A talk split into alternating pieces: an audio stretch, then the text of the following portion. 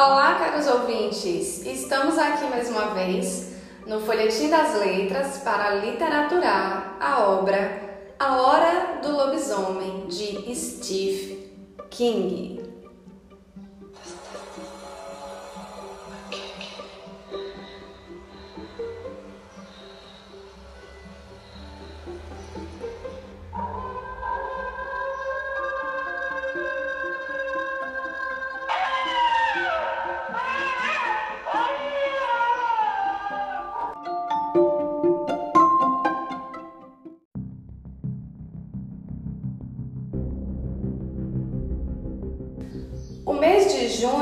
Já passou há muito tempo, não é mesmo, caros ouvintes? É tanto que já estamos no mês de outubro, mas não poderia deixar de falar sobre o que aconteceu em Tantas Mil no mês de junho. Então, Aleph Knopf, dono do único café desta cidade, estava ali, limpando o balcão. E enquanto fazia isso, esperava uma alma viva aparecer. O café estava vazio, não tinha ninguém. Ele supunha que o café estava deserto por causa da besta, por causa da fera que vem atacando as pessoas né, desde janeiro. Mas ao contrário das outras pessoas, ele não sentia medo e acreditava que pela manhã os clientes estariam de volta para os seus ovos, suas fritadas e café. Contudo, caros ouvintes, a noite parece não estar totalmente perdida, pois inesperadamente chega um freguês bastante conhecido. Mesmo Aleph querendo pegar uma sessão no drive-in, esse velho conhecido não o atrapalharia. Mas algo inesperado aconteceu.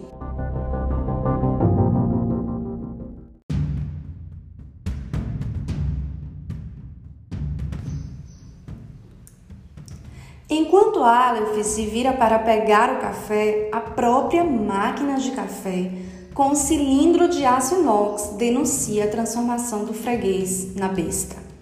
O rosto do freguês está de alguma maneira se despersonalizando, derretendo, embrutecendo, alargando. A camisa de algodão do freguês estava esticando, esticando e de repente a camisa começa a rasgar. O rosto agradável e irrepreensível do freguês está se transformando em algo bestial. Os olhos castanhos claros do freguês estão iluminados, mudaram para um terrível verde faiscante. O freguês grita, mas o grito vacila com o ruído de um elevador avariado e se torna um lamentoso uivo de raiva.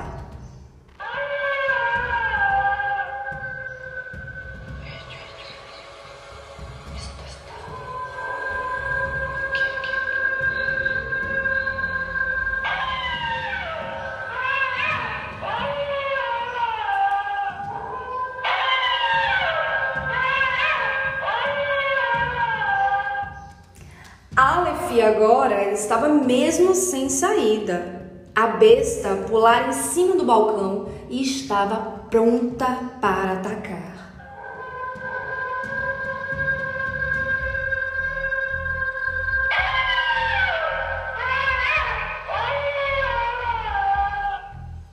E isso mesmo ela fez.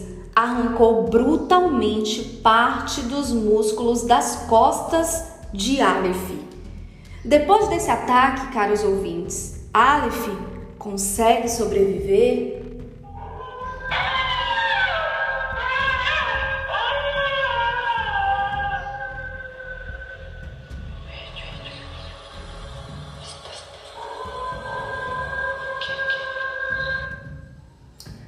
Aleph cambaleia com um enorme buraco em suas costas.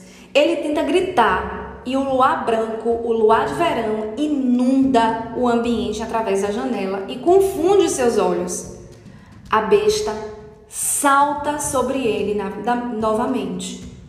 O luar é a única e última coisa que Aleph enxerga.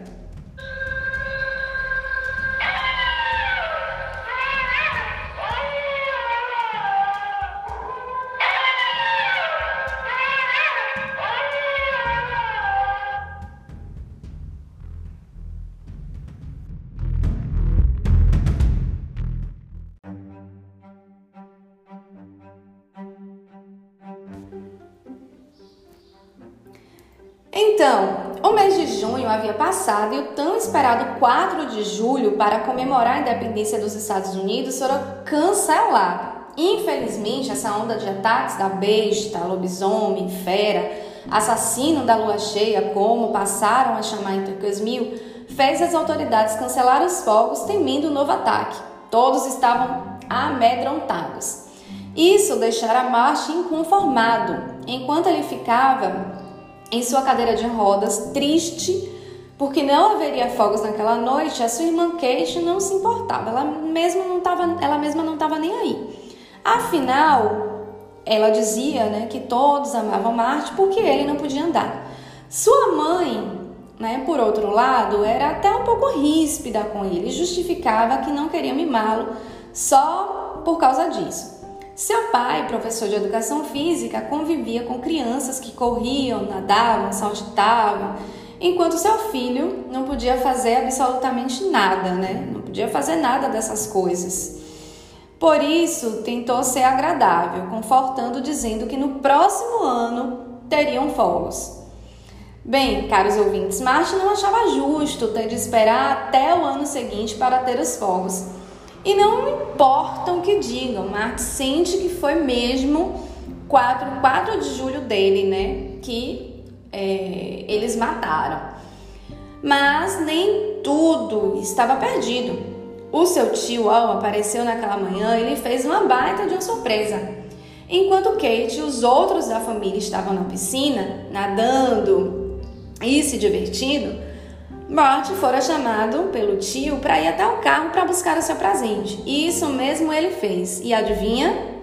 Quando Marty recebeu o embrulho, é, a primeira coisa que ele viu foram os exóticos caracteres chineses no rótulo do pacote. E aí o seu coração apertou em seu peito, porque a embalagem, caros ouvintes, estava cheia, cheinha de fogos de artifício. Imagine a felicidade dele. Na verdade, Bem, agora ele poderia fazer o seu próprio 4 de julho, mas de acordo com as recomendações do tio, pois, segundo seu tio, ele teria de esperar até que todos da casa fossem dormir e não soltar os fogos barulhentos, apenas aqueles que teriam uma chuva de cores. Marta estava tão feliz que quase não conseguiu agradecer o tio. Assim, depois que o tio saiu, Marte foi para seu quarto e de lá não saiu mais até que a casa estivesse silenciosa. Os pais dele até desconfiaram porque Marte foi dormir muito cedo, mas não desconfiaram que Marte estava com esse pacote embaixo do lençol. Então, a espera parecia não ter fim. Ele estava super ansioso, até que a TV foi desligada, Kate foi dormir e seus pais pararam de cochichar. E Marte finalmente pôde se preparar para sair. Ele conseguia sentar na cadeira de rodas sozinhos. Afinal, ao contrário do que as pessoas pensavam, essa não era uma operação dolorosa, pois ele não sentia as pernas e não havia dor. Então, Marte se ajeita, finalmente alcança a porta e consegue sair. Ele estava tão ansioso que não podia esperar mais. Assim que ele saiu, ele puxa uma tira de fogos, risca o fósforo, acende o estupim, bum! Bem, sem som é claro, mas foi um boom de cores, uma chama verde azulada que cresce magicamente, se retorcendo e cuspindo pelo rabo.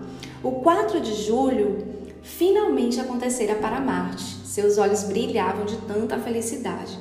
Ele ficara empolgado e soltara outro com luzes amarelas e outro com a cor vermelha. Um fogo vermelho tão brilhante quanto o fogo do inferno toma aquela noite.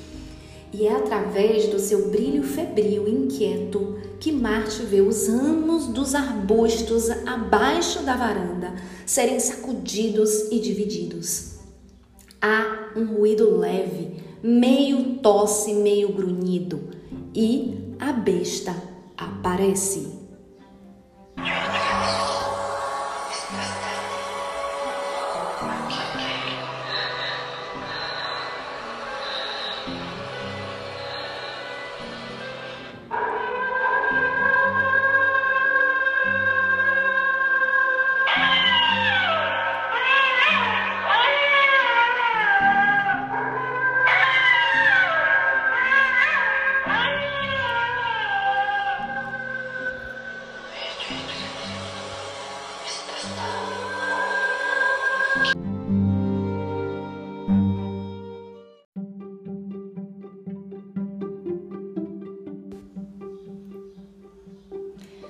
Pois é, caros ouvintes, a besta estava ali, diante de Marte, o garoto que se locomovia por meio de uma cadeira de rodas.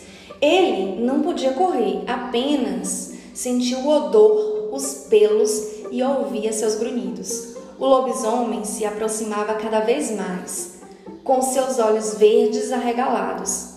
Mas Marte lembra-se do pacote de bombas acende algumas e joga em cima da fera.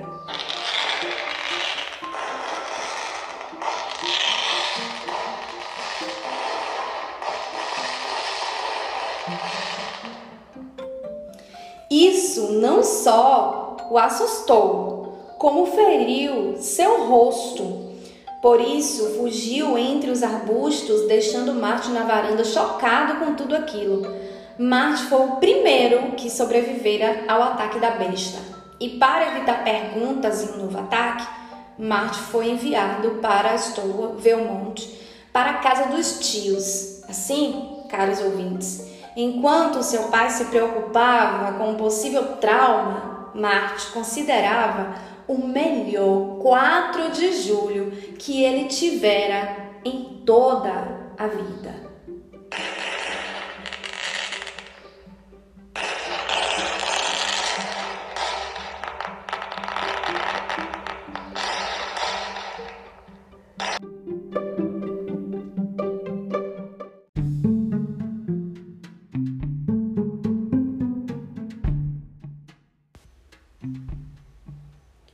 Era o mês de agosto. Douglas Mill estava amedrontado, pois a noite era de lua cheia. Neil, comissário de polícia, enquanto aguardava para cortar o cabelo, faz algumas suposições sobre a fera. Ou melhor, ele não acredita que seja um lobisomem de verdade.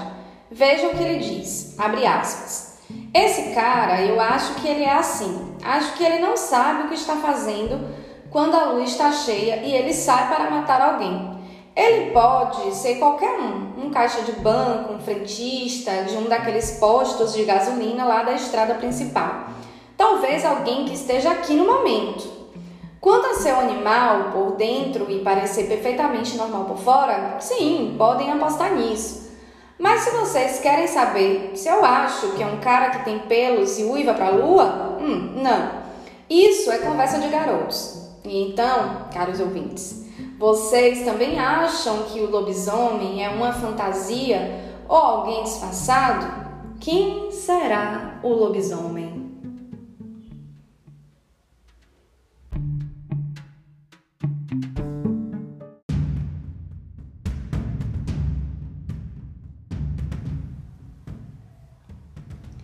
Então, ali mesmo na barbearia, Kenny Franklin dissera que poderia ser alguém com um disfarce sim, mas Neil continuava acreditando que Marty havia imaginado tudo.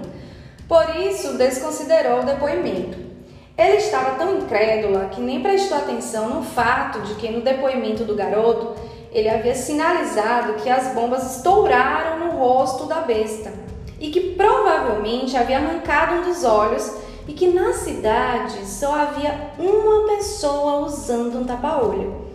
Neil sonhava acordado com um dia em que colocaria as mãos naquela fera e desmascaria diante de toda a cidade. Afinal, como ele dizia, um bom trabalho policial vai resolver. Contudo, caros ouvintes, o bom trabalho do policial, do comissário Neil, chega ao fim, termina naquela noite quando um braço peludo, prateado pela lua, entra pela janela aberta de sua picape, enquanto ele está estacionado no cruzamento de duas estradinhas a oeste de Turcas Mill.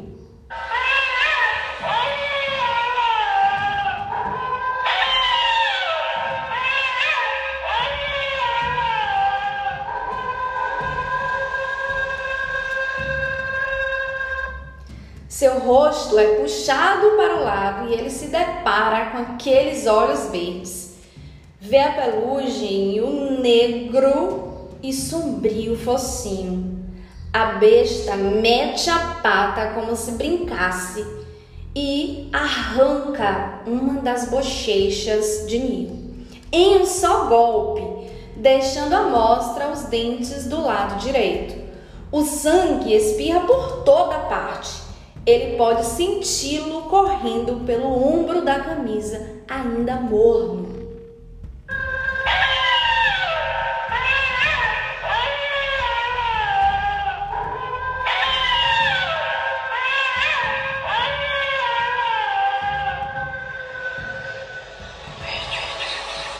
Gente, o comissário estava sem a bochecha, dava para ver os dentes e mesmo sofrendo de dor, ele ainda não acreditava que poderia ser um lobisomem. Ele acredita que pode ser um disfarce e por isso tenta puxar a máscara que ele acreditava que existisse. Ele puxa os pelos do rosto da, da fera na tentativa de tirar essa tal máscara que ele acha que tem, que o, o animal está usando ou a pessoa, enfim mas foi absolutamente em vão. A besta ataca o comissário com toda a voracidade, morde seu pescoço e suga seu sangue. Se alimenta enquanto a cerveja verde da garrafa virada borbulha pelo chão entre os pedais da caminhonete.